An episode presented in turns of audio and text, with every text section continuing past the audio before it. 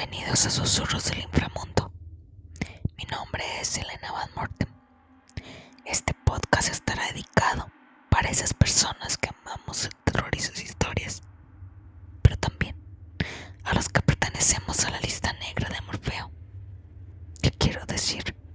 Los que sufrimos insomnio y ansiedad. En esta emisión, nuevamente leeré el libro de Coraline de Neil Gaiman Cómodos o cómodas. apague las luces y que su mente recree la siguiente historia que les contaré. Capítulo 9. El mundo exterior se había convertido en informes remolinos de niebla, desprovistos de menor rastro de vida, que parecía que la casa se hubiese retorcido y estirado. A Coraline le dio la sensación de que estaba agazapada miró como si no fuese una casa de verdad, sino la representación de una casa. Estaba segura de que la persona que había creado esa representación no era una buena persona. Una pegajosa telaraña se le había quedado enganchada en el brazo y se la sacudió como pudo.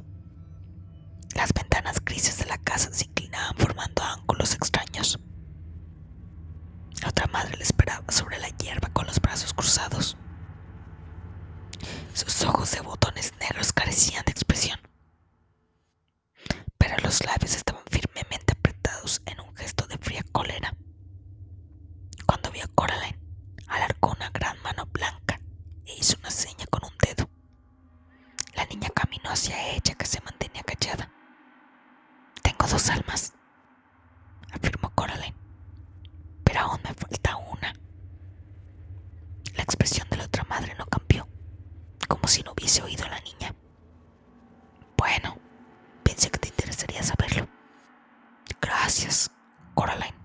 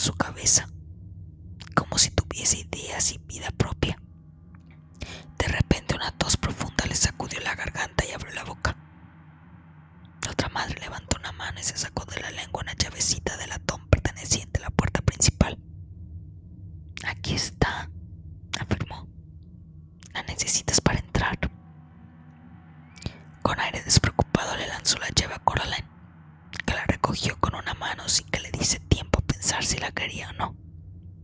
La llave estaba ligeramente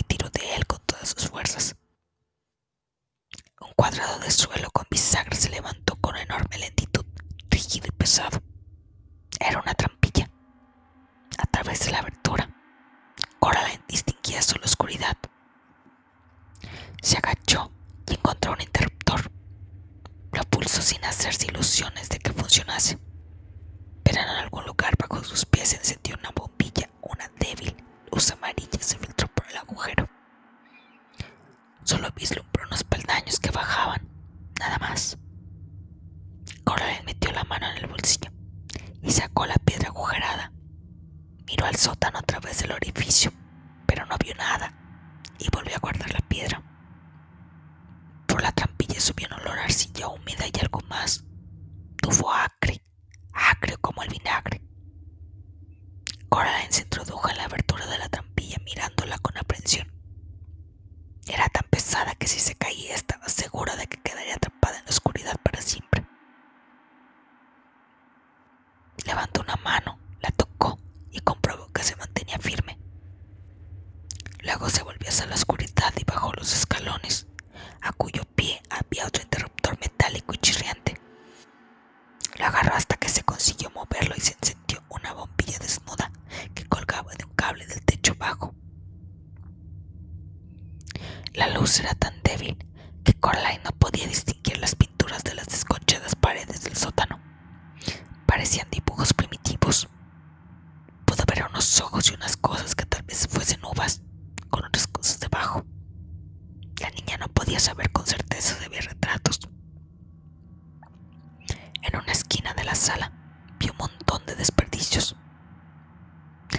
de cartón llenas de papeles mohosos y una pila de cortinas podridas. Las zapatillas de Coraline crujieron sobre el suelo de cemento. Allí olía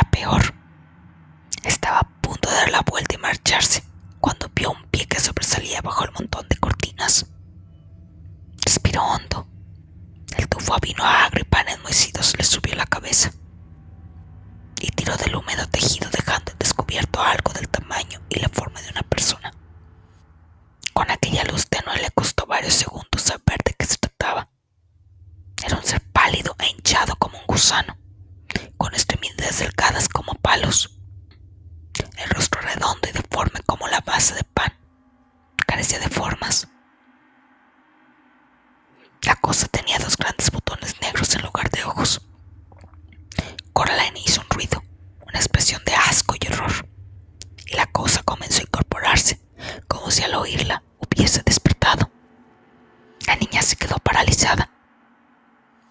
El ser movió la cabeza hasta que los ojos de botones negros la miraron frente a frente. Y en la cara, sin rasgos, se abrió una boca, de cuyos labios colgaban hilillos de una sustancia blanquecina y pegajosa. Y una voz que recordaba muy remota la de su padre susurró. Coraline. Bueno, le dijo esta lo que ha sido su otro sobre mí. Las manos de la criatura, semejantes a ramitas, se acercaron a la cara y manipularon su pálida arcilla, formando una especie de nariz que no emitió ningún ruido. Estoy buscando a mis padres, afirmó Coraline. O al alma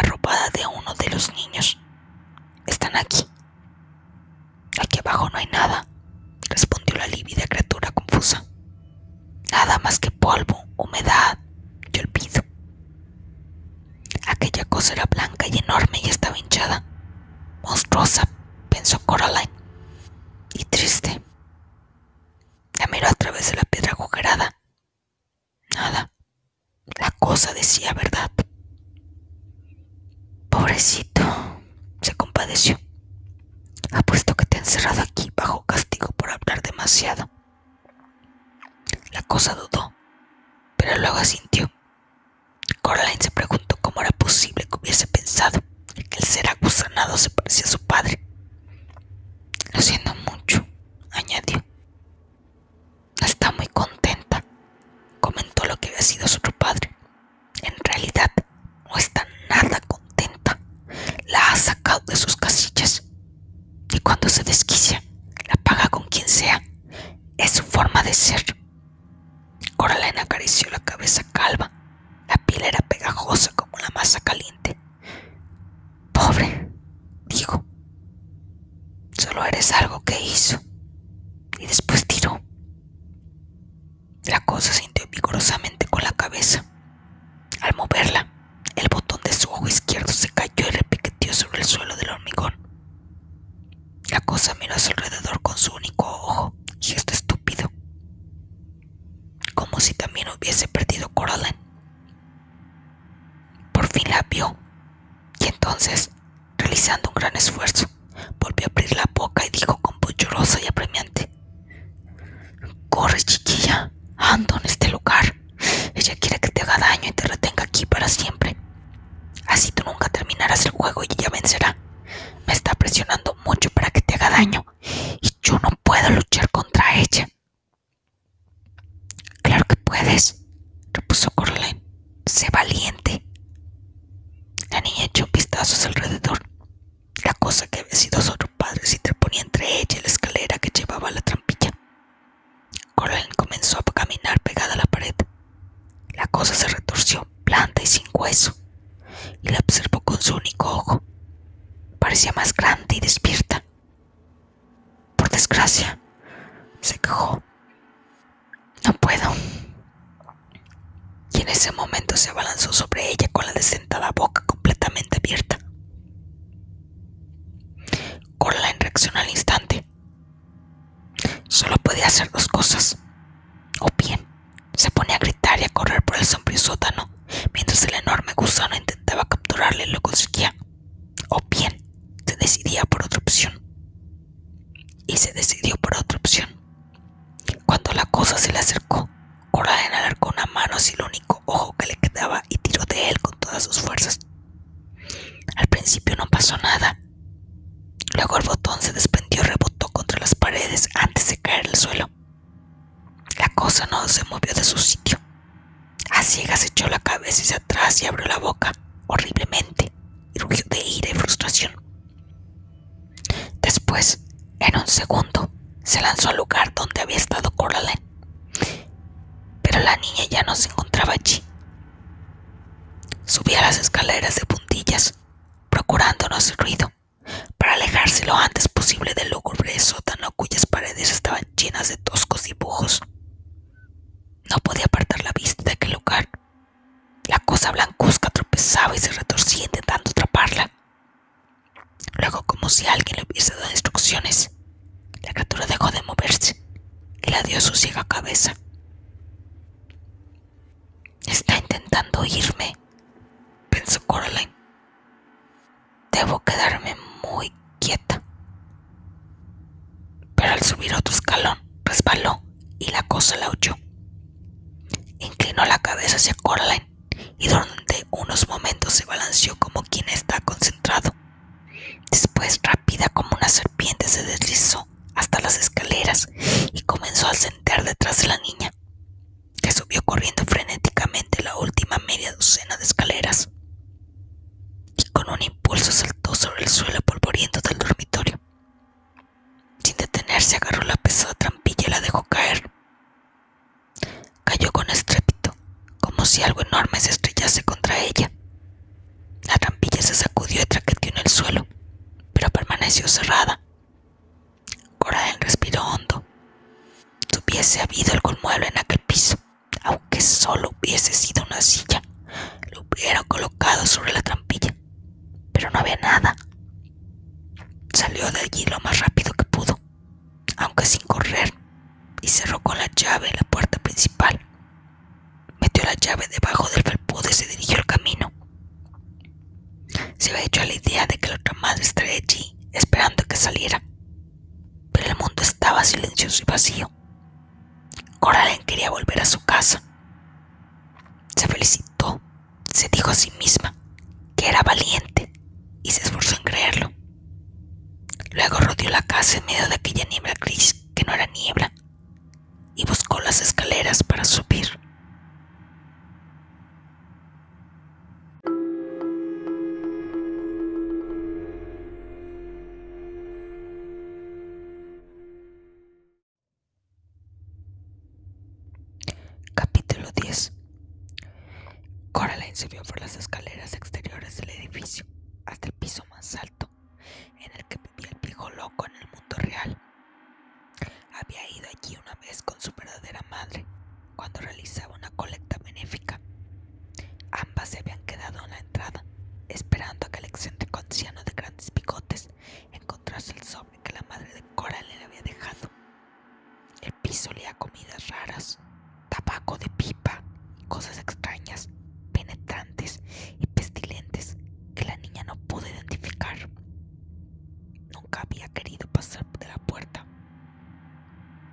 Soy una exploradora, dijo Coraline en voz alta, aunque sus palabras sonaron apagadas y muertas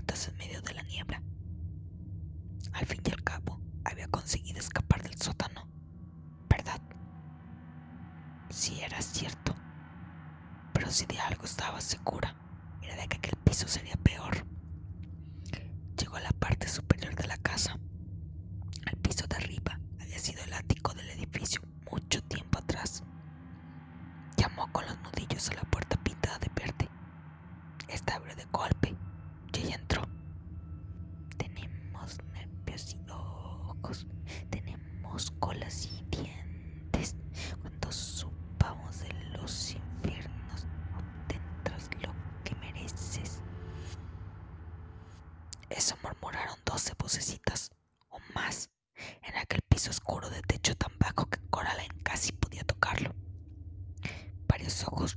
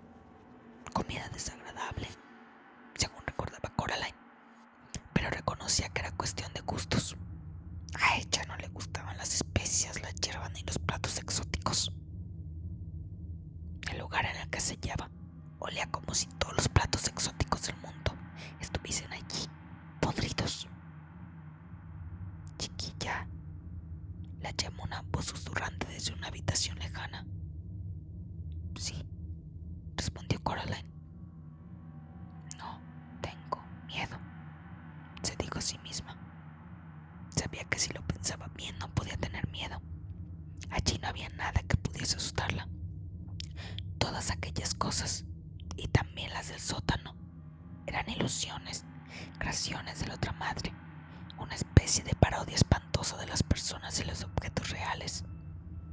Coraline se reafirmó la idea de que la otra madre no podía ser nada auténtico, solo copiar, retorcer y distorsionar lo que ya existía.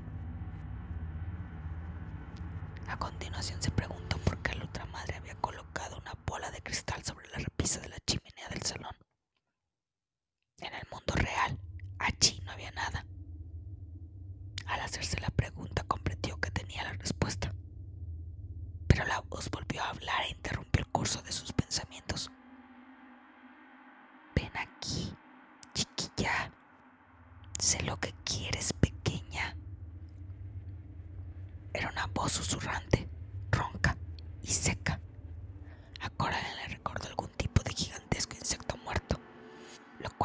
como ella bien sabía. ¿Cómo podía un muerto y sobre todo un insecto tener voz? Atravesó varias habitaciones de techo bajo inclinado hasta que llegó a la última. Era un dormitorio y el otro viejo loco del piso de arriba estaba sentado en un rincón, en medio en la oscuridad, como un bulto con abrigo y sombrero. Cuando la niña entró, a hablar. No va a cambiar nada, chiquilla, dijo con una voz que sonó como el ruido que hacen las hojas secas al crujir sobre la calzada. ¿Y qué más da que hagas todo lo que has prometido? ¿Qué pasará entonces? No va a cambiar nada. Volverás a tu casa para aburrirte que no te presten atención.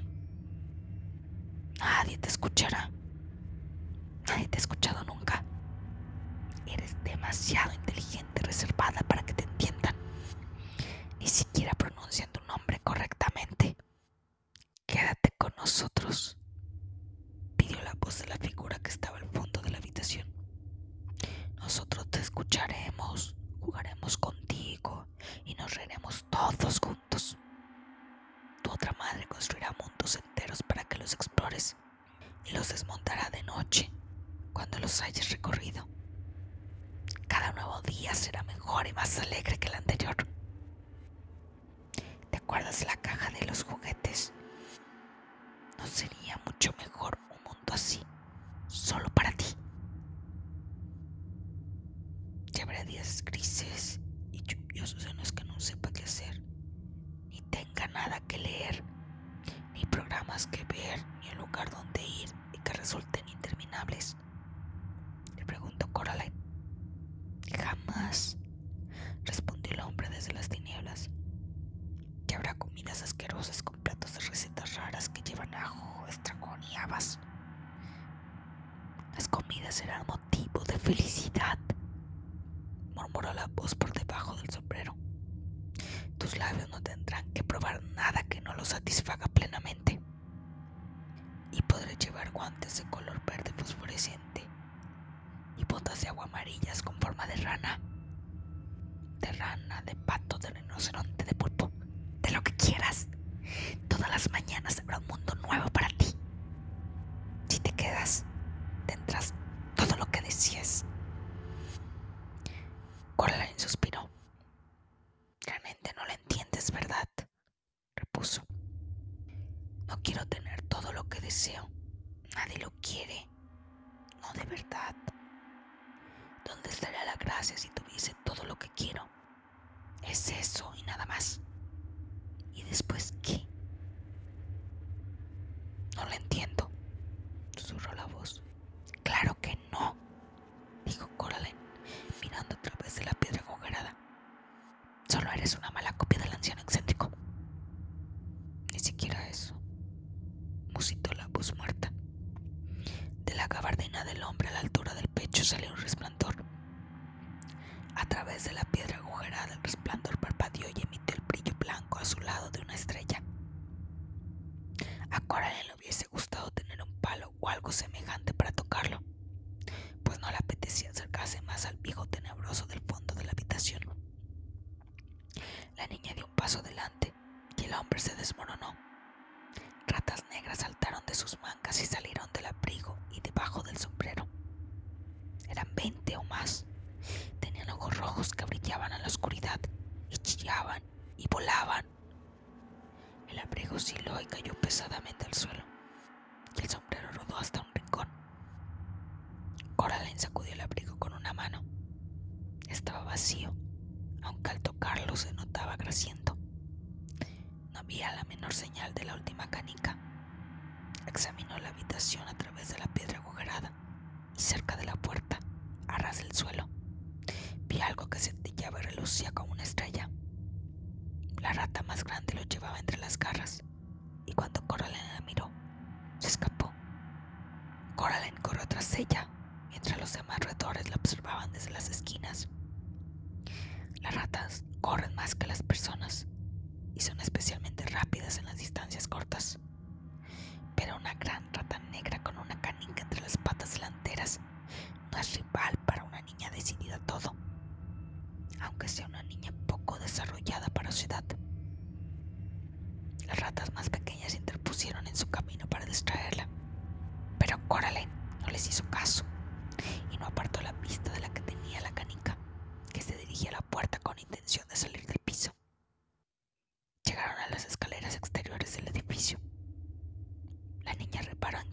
6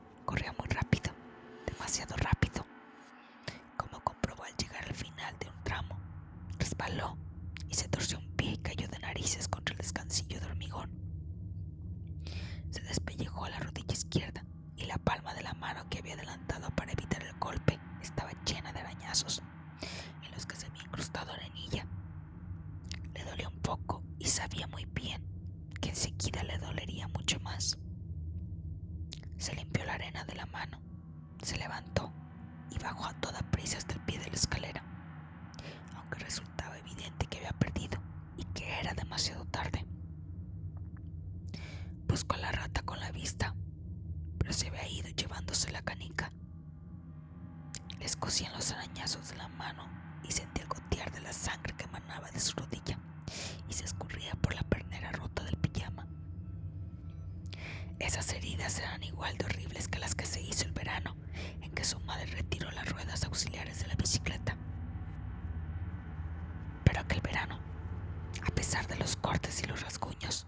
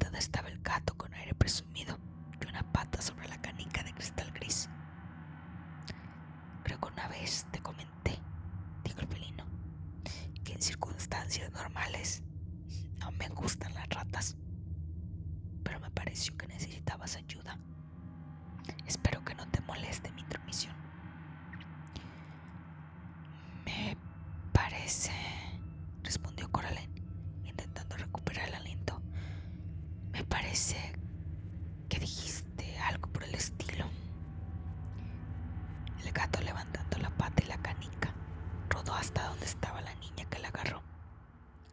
La última voz susurró dentro de su cabeza premiante. Le ha mentido. Ahora usted está en su poder. Nunca la dejará marchar. Preferirá renunciar a cualquiera de nosotros antes de cambiar de carácter. A Coraline se le erizó el pelo de la nuca porque sabía que la voz de la niña decía la verdad. Guardó la canica en el bolsillo de la bata las otras tres.